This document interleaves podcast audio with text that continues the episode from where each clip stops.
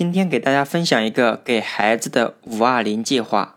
我们作为父母，在孩子小时候，我们竭尽所能给他最好的。当然，孩子的成长过程中，最主要是我们的悉心教育和陪伴。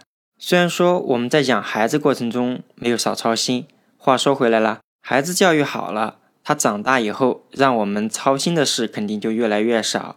也正是因为如此啊，我想到一个五二零计划。给大家分享一下，你看嘛，我们平时一天如果在外面的话，是不是不经意间百八十块钱就花出去了？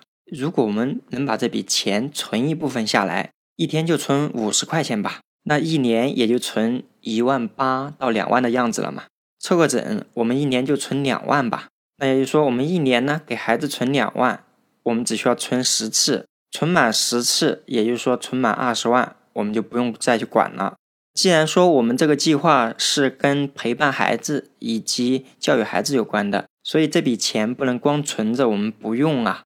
在我们做这个五二零计划的第六年开始，每年呢领六千两百四十块钱，也就是说我们一个月是五百二十，每个月给孩子一个五二零，对吧？那如果孩子这个时候是在学生时代，每个月取一次五二零，一年六千多。也可以作为我们的兴趣爱好的一个补充费用吧。当然，我们也可以每个月用这个五二零给孩子买一两件衣服。你想一想哦，每个月领五二零，是不是可以培养孩子的一个仪式感？仪式感现在对我们来说非常重要啊。如果你们家是男孩，有了更好的生活情趣和情商，相信未来他更容易找到女孩子吧。如果你家里是个女孩子，相信未来，他在找另一半的时候，更容易找到那种体贴他又懂生活情趣的人吧？你说这样是不是让我们少操了很多心啊？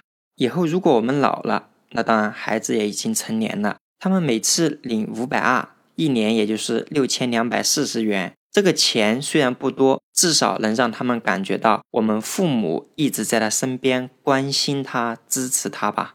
甚至就算孩子也老了。那个时候，他每个月依然能拿到五二零，即便我们不能在他身边，但我们的爱可以一直陪伴着孩子。你说好不好呢？就比如你们家孩子是一岁，让这个五二零计划一直陪伴到他八十五岁，总共取了九百四十八次五二零，合计算下来是四十九万多。我们当时给他存的这二十万，而且在账上，他可以一次性拿出来。也可以把这笔充满仪式感的二十万留给孙子辈，也做同样的安排。你看，这样一个有教育意义的、有陪伴价值的存钱计划怎么样呢？好的，五二零计划就介绍到这里，感兴趣我们私聊，欢迎大家订阅、评论、分享本专辑。